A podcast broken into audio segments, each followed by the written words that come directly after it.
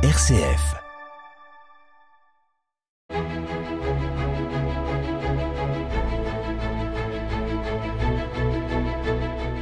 Chers amis, bonjour et bienvenue dans Episcorama avec Monseigneur François Touvet, évêque de Chalon. Monseigneur, bonjour. Bonjour Florent et bonjour à tous nos auditeurs.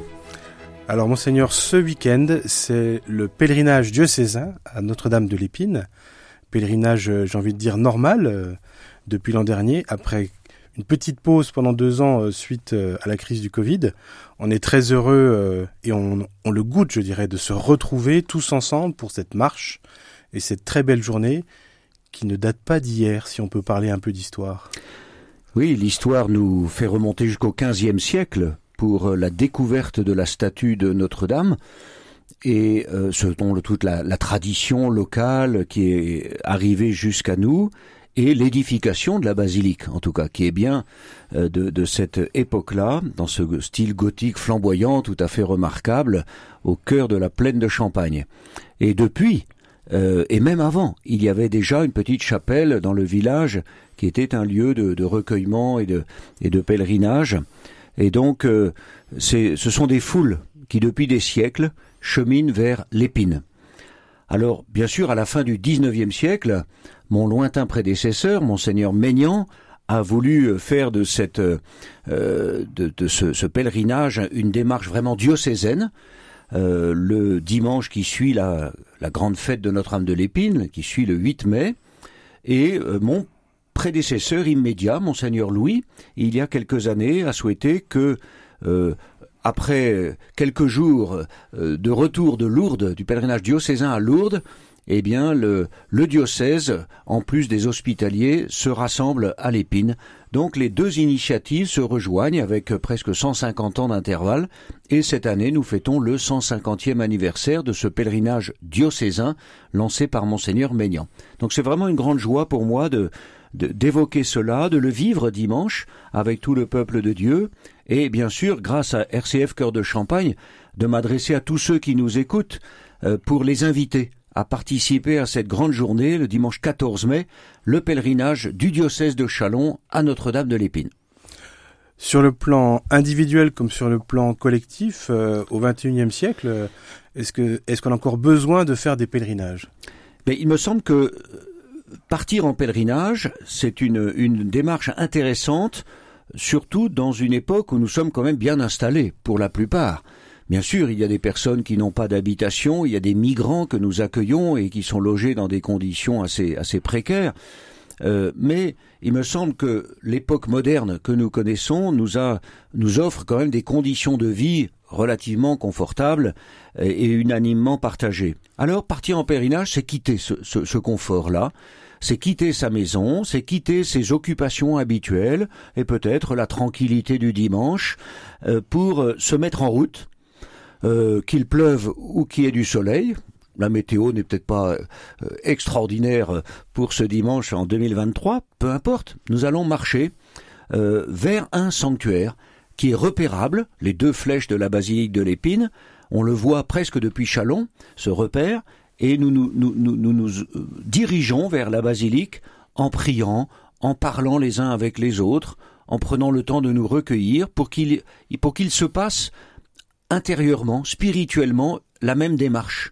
C'est-à-dire que nous nous mettons en mouvement, nous acceptons de nous déplacer pour nous, nous recentrer sur l'essentiel et revenir le soir chez nous, non seulement heureux d'avoir vécu cette belle journée, mais en nous disant oui, j'ai vécu un pèlerinage, c'est pas une promenade dans les champs que j'ai faite, c'est vraiment un pèlerinage, je suis allé à la rencontre du Seigneur, j'ai redécouvert la, la, vigueur, la vitalité de l'Église, avec tous les jeunes qui sont présents, qui participent, les familles, les anciens, le, les prêtres, les diacres, l'évêque, voilà. Donc, la démarche extérieure, physique, exprime quelque chose d'intérieur, et c'est toujours, euh, comment dire, c'est à la portée de tous. C'est ça qui est intéressant. Euh, on ne demande pas à chacun d'aller faire les 30 jours de Saint-Ignace enfermé dans un monastère, non, quelques heures, un pèlerinage d'une journée, euh, vraiment en, comme en, en famille, dans la, avec la famille de l'Église. Alors dans la société comme dans l'Église, euh, on peut pas dire que l'unité euh, soit vraiment le, la valeur cardinale de nos jours. Il y a quand même un peu de tension, de division idéologique, politique euh, et même parfois de sensibilité spirituelle. Euh, le thème de ce pèlerinage avec Marie tous frères, c'est un beau challenge. C'est un beau challenge, un beau défi euh, que, qui s'enracine, je dirais bien sûr, dans l'encyclique du pape François Fratelli Tutti, euh, tous frères, qui nous invite à vivre concrètement la fraternité là où nous sommes, là où nous vivons, là où nous travaillons, mais en même temps de travailler à, la, à une fraternité universelle à travers le monde entier. Alors il y a la fraternité de la foi, bien sûr, entre chrétiens du monde entier, mais il faut que nous travaillions à, à cette grande fraternité euh, dans, par, le, par le, ce que le pape appelle la culture de la rencontre, la culture du dialogue, euh, et aussi de la, de, de, de la réconciliation, hein, de la main tendue, du service rendu. Donc euh, cela nous renvoie aussi, je crois, à cette très belle page de, des Actes des Apôtres, où euh, Marie est réunie avec les apôtres à Jérusalem, alors que le Saint-Esprit vient euh, souffler comme ce grand vent dans, le cœur des apôtres. Marie est là, elle prie avec eux. Donc elle vit la fraternité avec, euh, avec les apôtres. Et nous savons à quel point Marie est présente tout au long de la vie de Jésus. On trouve ça à toutes les pages de l'Évangile et que Jésus souligne justement que celui qui est son frère ou sa sœur, c'est, c'est d'abord celui qui écoute la parole et qui la met en pratique. Donc c'est ce que nous allons vivre. Euh, vraiment dans une, une, un désir de nous rencontrer, de nous rassembler, de dialoguer les uns avec les autres, de toute génération, de toute sensibilité, comme vous disiez, parce que nous sommes l'Église diocésaine. Et il n'y a pas de, il a pas de couleur, il n'y a pas de catégorie d'âge, il n'y a pas de, de, de discrimination de ceci ou de cela. Mais tel que nous sommes, chacun nous arrivons au pèlerinage, nous le vivons ensemble, et nous allons tous nous enrichir les uns des autres, et nous allons tous recueillir en nous des fruits, des grâces particulières que le Seigneur nous accordera grâce à cette démarche, grâce aux conversations et aux sourires, aux mains tendues. Tous frères, c'est cela. Donc la, la Vierge Marie nous met à l'école de la vraie fraternité, qui est la fraternité évangélique, la fraternité autour de Jésus. Alors, je vais donner quelques horaires de cette journée. On les retrouvera tous sur les réseaux sociaux de RCF Cœur de Champagne, du diocèse et du sanctuaire. Mais on se rassemble à 8 heures devant l'église de Saint-Mémy. C'est la marche principale qui est destinée à tous, y compris les enfants et les familles, parce que durant la marche, pour les enfants, une partie du parcours se transforme en marche ludique. À 9h30, le départ de la marche de Melette pour ceux qui marchent moins, et puis le temps d'adoration dès 10h à la basilique euh, pour ceux qui ne veulent pas ou qui ne peuvent pas marcher du tout. Et euh, vers midi, il y aura le couronnement sur le parvis. Est-ce qu'on peut revenir sur cet événement? Enfin, pourquoi est-ce qu'on couronne une statue?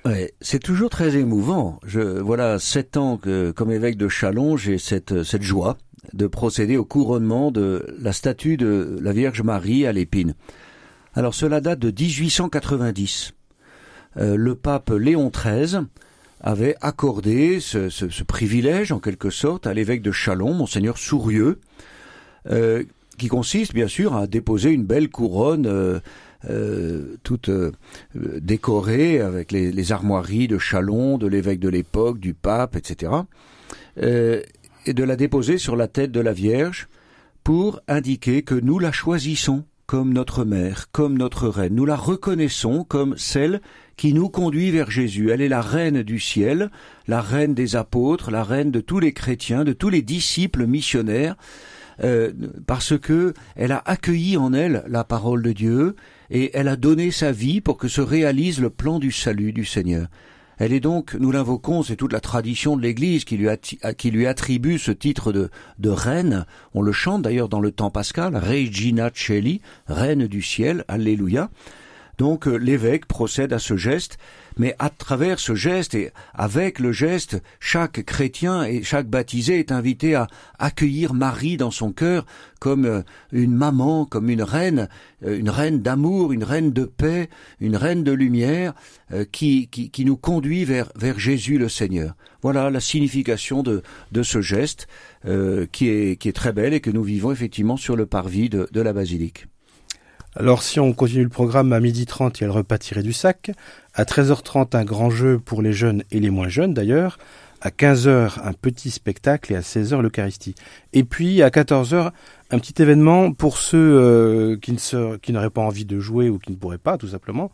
Euh, il y a un petit entretien, une causerie, je, ne sais pas comment on peut appeler ça, avec nos amis euh, de l'église sœur de Magdebourg. De quoi s'agit-il? Alors, le diocèse de Magdebourg, autrefois de Halberstadt, c'est dans l'ancienne Allemagne de l'Est, a été fondé par Sainte Hildegrain le 30e évêque de Châlons.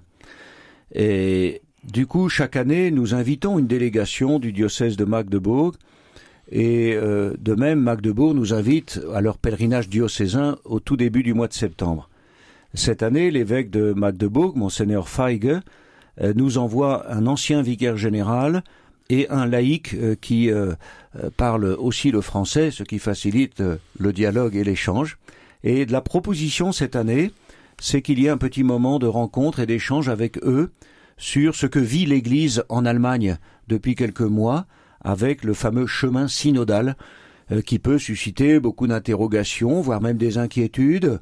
Nous savons que ça fait l'objet d'allers-retours avec avec le, pape et, ses, principaux collaborateurs à Rome. Donc, euh, ils pourront comme cela répondre à nos questions, nous présenter ce que c'est, et c'est une façon de, nourrir nos échanges et notre partenariat. Et qu'est-ce qu'on peut dire de l'Eucharistie à 16h qui vient clore cette journée? Alors l'Eucharistie, c'est la messe du dimanche qui, euh, bien sûr, euh, est célébrée dans la basilique, grâce à tous les bénévoles, à toutes les, les personnes du diocèse, aussi les salariés de l'évêché qui se mobilisent. Eh bien, nous pouvons accueillir une, une grande foule euh, avec la retransmission aussi sur des écrans dans les différentes chapelles de la basilique. Euh, chacun est invité, c'est la messe du dimanche, et c'est important de venir au moins pour cette messe à 16 heures à la basilique de l'Épine. Et puis c'est l'occasion pour l'évêque de, vraiment présider euh, la, prière de, tout le peuple de Dieu rassemblé. C'est toute l'Église diocésaine qui, à travers les quelques centaines de personnes, est là présente et chante l'action de grâce de l'Église et intercède, demande à, la Vierge Marie aussi de présenter notre prière au Seigneur Jésus j'aurai aussi l'occasion d'annoncer euh, euh, un, point, un point important relatif à Notre-Dame de l'Épine ce dimanche. Mais je n'en dis pas plus aujourd'hui. Monseigneur Touvet, je vous remercie. Merci. Quant à vous, chers amis, je vous donne rendez-vous bien sûr dimanche à l'Épine et la semaine prochaine pour un nouvel épisode d'Episcorama.